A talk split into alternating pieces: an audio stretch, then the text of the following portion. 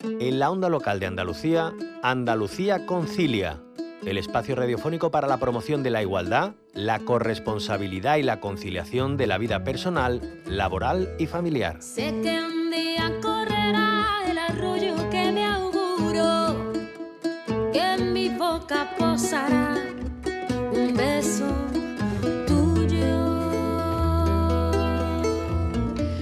Como cada miércoles abrimos un tiempo de radio para dialogar sobre conciliación y sobre corresponsabilidad. La semana pasada dos madres, una con familia monomarental y otra con la custodia prioritaria de su hijo, nos contaban cómo era la vida para ellas. Aseguraban que en sus casos la conciliación no existía, no podía existir y denunciaban que la sociedad está tal y como está pensada ahora mismo, les exige cuidar como si no trabajaran y trabajar como si no cuidasen. Hoy queremos lanzar una mirada más amplia, más allá de la vivencia personal, saber cómo es la conciliación para la mayoría de madres que se encargan de manera exclusiva de la crianza de sus hijos e hijas. Miriam Tormo, bienvenida. Hola, muy buenas tardes. Gracias por invitarme. Bueno, Miriam es presidenta de la Asociación de Madres Solteras por elección a nivel estatal y vicepresidenta de la Federación de Asociaciones de Madres Solteras. Eh, Miriam, ¿a qué nos referimos con el término monoparental o monomarental? Pues nos referimos a familias en las que solamente una persona adulta se hace cargo de todas las obligaciones parentales eh, y de todo el sostenimiento de la familia. ¿Y, es un modelo... Sea cual sea, disculpa, sea cual sea el origen por el que se ha llegado ahí.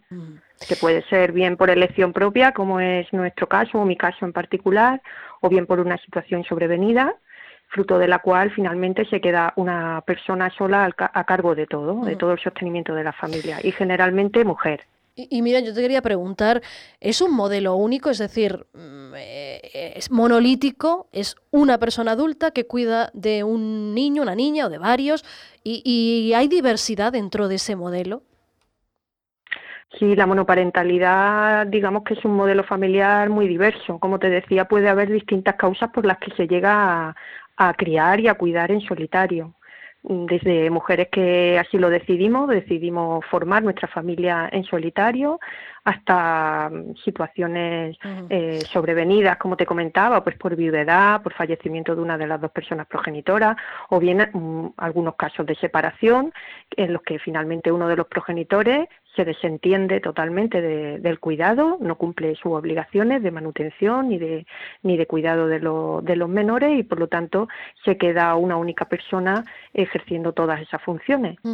Y administrativamente, legalmente, está bien recogida esta diversidad y esta realidad de las familias monomarentales y monoparentales no está recogida a nivel estatal, no está recogida ni reconocido el modelo familiar y esta es una de las principales causas de las desventajas que sufrimos, por no decir directamente discriminaciones, porque tenemos muchas normativas vigentes que nos están discriminando. En tanto en cuanto el modelo familiar no está eh, definido, no está reconocido jurídicamente, pues se queda fuera muchas veces de las políticas que se, que se ponen en marcha.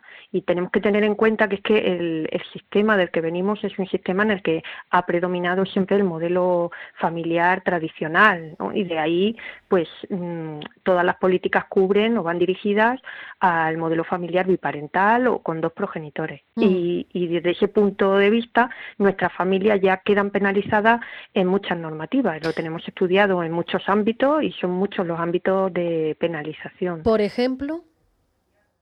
Mira, por ejemplo, en, el sistema de permisos laborales. Eh, esto lo vimos muy claramente cuando en 2019 se aprobó la reforma de, los permisos por nacimiento, acogida o adopción para ampliar el permiso que corresponde al segundo progenitor, que se, en estos momentos disfruta también de 16 semanas. Es decir, estaríamos hablando de 32 semanas para cuidar en una familia biparental o en una familia con dos progenitores. En cambio, en nuestra familia solamente contamos con las 16 semanas de la madre. Voy a hablar en femenino porque la mayor parte de nuestra familia están sostenidas por mujeres, como te decía. Esto eh, genera una desigualdad eh, y sobre todo una discriminación desde la óptica del menor, como ya vienen diciendo muchísimos juzgados en toda España, porque ya tenemos muchas sentencias que nos dan la razón, incluso eh, a instancias superiores como tribunales superiores de justicia o como propio Consejo General del Poder Judicial, que ya estableció que que no ampliar el permiso a la única persona progenitora eh, supone una discriminación para el menor, aunque también se puede hablar de otros planos de desigualdad desde el punto de vista también de género y desde el punto de vista de los derechos de, conciliación, porque si estamos diciendo que la mayor parte de nuestras familias están sostenidas por mujeres, estamos diciendo que ese permiso que nos disfrutamos para cuidar nos está ampliando nuestra brecha, porque esas semanas que no tenemos tenemos que sufragar los gastos de cuidado por ejemplo, y con otras consecuencias también que, que, que, tienen también en el plano laboral, porque estos permisos lo que hacen es proteger el empleo para cuidar todo esto son desventajas que sufren nuestras familias. Eso por hablarte, eh, bueno, porque hablamos del permiso por nacimiento, pero también está el permiso de la estancia, que también puede disfrutar ahora el segundo progenitor, que puede ausentarse una hora diaria, y en cambio nuestras familias, en lugar de dos horas para atender al menor por, por, por, la, por su cuidado, ¿no? Su, pues nosotras disfrutamos solo de una, de un, de una hora al día y, eh, y, también las prestaciones asociadas. Hay otra prestación de corresponsabilidad por el cuidado del lactante que va desde los 9 a los 12 meses del menor. Pues a nuestras familias se las deniegan porque establecen como condición que ambos progenitores tienen que tomarse una reducción de jornada de media hora y la prestación cubre media hora de salario. Entonces, como en nuestras familias no hay otra persona progenitora que disfrute, que eh, se tome esa reducción de jornada, pues a nuestra familia se les deniega. También ocurre con el permiso, por ejemplo, por, por enfermedad grave, hospitalización, cuando, cuando, la, cuando es el enfermo es el menor, ¿no? Nosotras contamos solamente con, con el permiso de la madre. También no, estamos penalizadas en el IRPF, el impuesto también lo tenemos analizado y también eh, eh, los datos que, hemos obtenido nos ofrecen que sufrimos una mayor presión fiscal que las familias biparentales, aunque tengamos los mismos ingresos familiares. Esta presión fiscal puede subir hasta más del 12% en el caso de nuestra familia respecto a la familia con, dos progenitores y los mismos ingresos, como te decía. Mm. Y bueno, la ley de familias numerosas, que por mm. ejemplo reconoce como, como numerosa a, la, a viudos y a viudas con dos hijos. En cambio, una madre soltera con dos hijos no, no tiene la consideración de familia numerosa y esto es una clara discriminación por el Estado civil, ¿no? En contra de lo que dice la Constitución. Bueno, hay muchas normas que, establecen esa diferencia, esa discriminación hacia las familias monomarentales y monoparentales, eh, pero en el día a día, a la hora de tener que enfrentar la cotidianidad y salir adelante, ¿cómo es la conciliación en vuestros casos? Pues mira, la conciliación, como bien decían las compañeras la semana pasada, para nosotras prácticamente no existe. Date cuenta que la conciliación es este derecho que tenemos para armonizar los tres planos principales de nuestra vida, ¿no? Eh, la vida laboral, la vida familiar y también nuestra vida personal. Bueno, pues es que en nuestro caso no se trata solo de eso, sino que la conciliación es la vía de acceso a poder trabajar directamente, a poder traer un salario digno a nuestra casa y suficiente. Necesitamos trabajar la, jornada completa, pero para poder trabajarla necesitamos que nuestro hijo o nuestra hija esté atendida, atendido en ese tiempo, ¿no? Entonces, eh, todo lo que sean eh, trabajos saturnos, trabajos nocturnos, cualquier trabajo que se salga fuera de lo que nos cubre, ¿no? el, horario escolar, dijéramos, pues todo eso son eh, gastos que nosotros tenemos que, invertir en cuidar.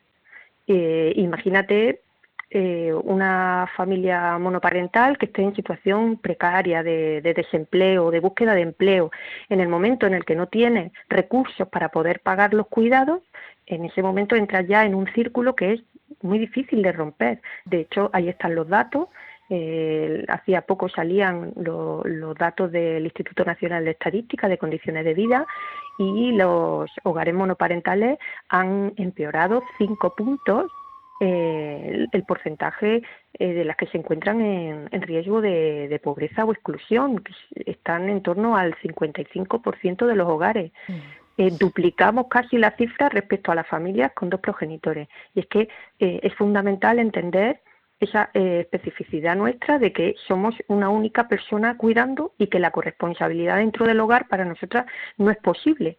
Por lo tanto, todas las mm. políticas que se están queriendo poner en marcha para favorecer la, incorporación del hombre ¿no? en el rol y en las tareas de cuidado, es decir, van dirigidas a buscar la corresponsabilidad ¿no? en el reparto de las tareas de cuidado, si no tienen en cuenta a nuestras familias, que es lo que ocurrió con la reforma de los permisos por nacimiento que te comentaba, lo que hace es todavía perjudicarnos más. Nosotros necesitamos eh, medidas de corresponsabilidad, pero desde lo público.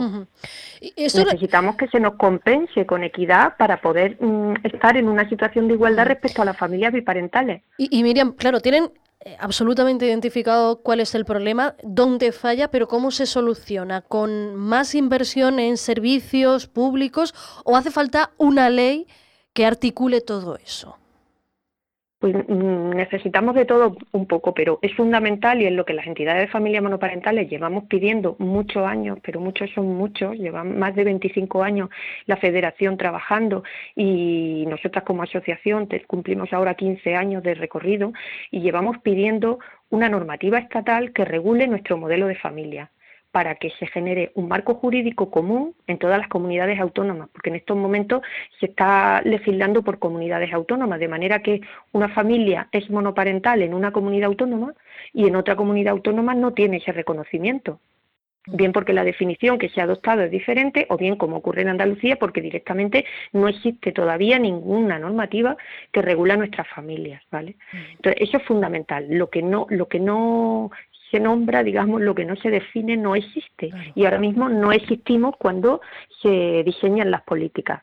Hemos hablado de conciliación y de empleo, pero podemos hablar también política fiscal, como te decía, política de permisos laborales, vivienda, políticas de empleo específicas y políticas de conciliación entendidas como corresponsabilidad social. Entonces, en, esa línea en concreto, ¿qué medidas tienen que ponerse en marcha? Pues eh, ayudas tanto directa, económica, como bien indirecta, a través de servicios públicos de cuidado. Mm. Servicios públicos que, eh, cubran o atiendan más allá de lo que sería la conciliación laboral o del plano laboral. Porque mm, el plano, por ejemplo, personal y del autocuidado lo tenemos totalmente abandonado en nuestra familia. Llevamos dos años de pandemia con, muchas restricciones, como todos sabemos, confinamientos en las que hemos tenido que tirar de vacaciones para poder cuidar.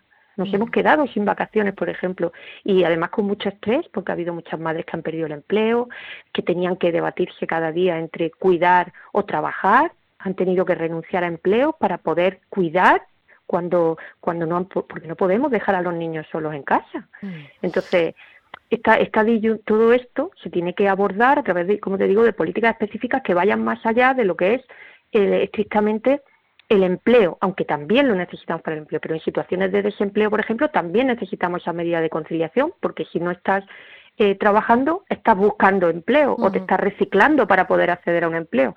Y luego otro, otro aspecto que nos preocupa también es qué pasa cuando nosotras enfermamos. Quién atienda a nuestro hijo, servicios que nos cubran en esas circunstancias, cuando los niños se enferman, poder tener un, turno de cuidado, soluciones de cuidado necesitamos desde lo público. Hablábamos de las políticas de empleo y en esto, evidentemente, usted ponía el acento en las instituciones, en la Administración Central, que tendrá que, establecer un marco legal que regule todo esto. Pero yo quería eh, introducir aquí también un elemento y preguntarle por las empresas. Eh, ¿Cómo deben enfocar las empresas todo esto? ¿Cuál debe ser su papel y si están cumpliendo con él?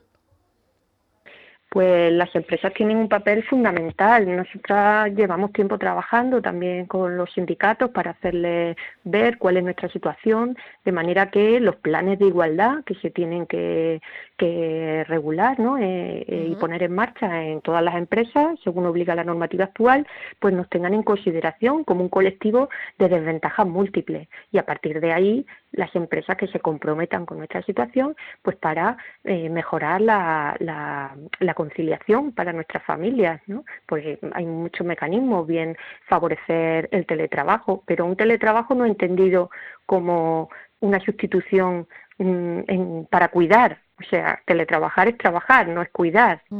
Necesitamos reforzar también los permisos laborales necesarios para cuidar o mecanismos para cuidar. Pero bueno, el teletrabajo en nuestro caso sí que nos ayuda mucho porque nos facilita mucho la logística, nos ahorra desplazamientos eh, y esto pues cualquier pequeña cosa para nosotras ya es mucho, ¿no? Entonces, flexibilidad horaria, bolsas de horas, eh, y luego eh, complementar lo que es la normativa, pues como ya están haciendo en el sector público, ya lo están haciendo algunas comunidades autónomas, complementar el, el permiso por nacimiento, ¿no? Para llegar hasta el mínimo las 32 semanas para nuestras familias eh, eh, igualándonos a las familias biparentales. El permiso de la estancia mm. también lo, lo están recogiendo algunos eh, en Aragón, ¿no? El plan de igualdad para empleados públicos de Aragón también recoge el permiso de la estancia ampliado para nuestras familias. O sea que sí que en el ámbito eh, empresarial y empezando sobre todo por la administración pública respecto de sus empleados,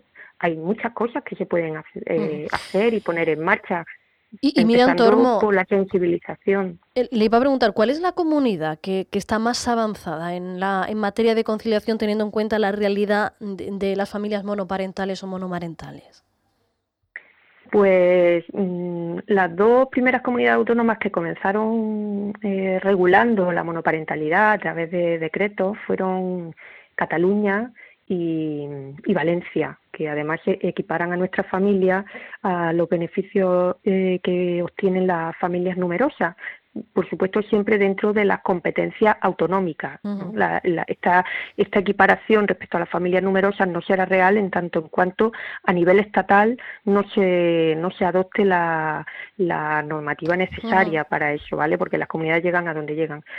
Valencia, por ejemplo, puso en marcha una medida para el sector público que era una reducción de jornada de una hora en el caso de las familias monoparentales y también otras familias biparentales con especiales dificultades, como puede ser con con miembros con discapacidad, una reducción de una hora diaria sin pérdida de salario. Esto, por ejemplo, fue una, es una cosa novedosa, ¿no? Porque está teniendo en cuenta precisamente esa corresponsabilidad social con los cuidados, ¿no? Y Aragón también recientemente ha legislado para los empleados públicos eh, que sean familias monoparentales. Eh, lo hizo a través de su plan de igualdad y ha terminado desarrollando una instrucción específica para nuestras familias y, como te decía, amplía el permiso por nacimiento eh, acogida y adopción y también el permiso de, lactancia.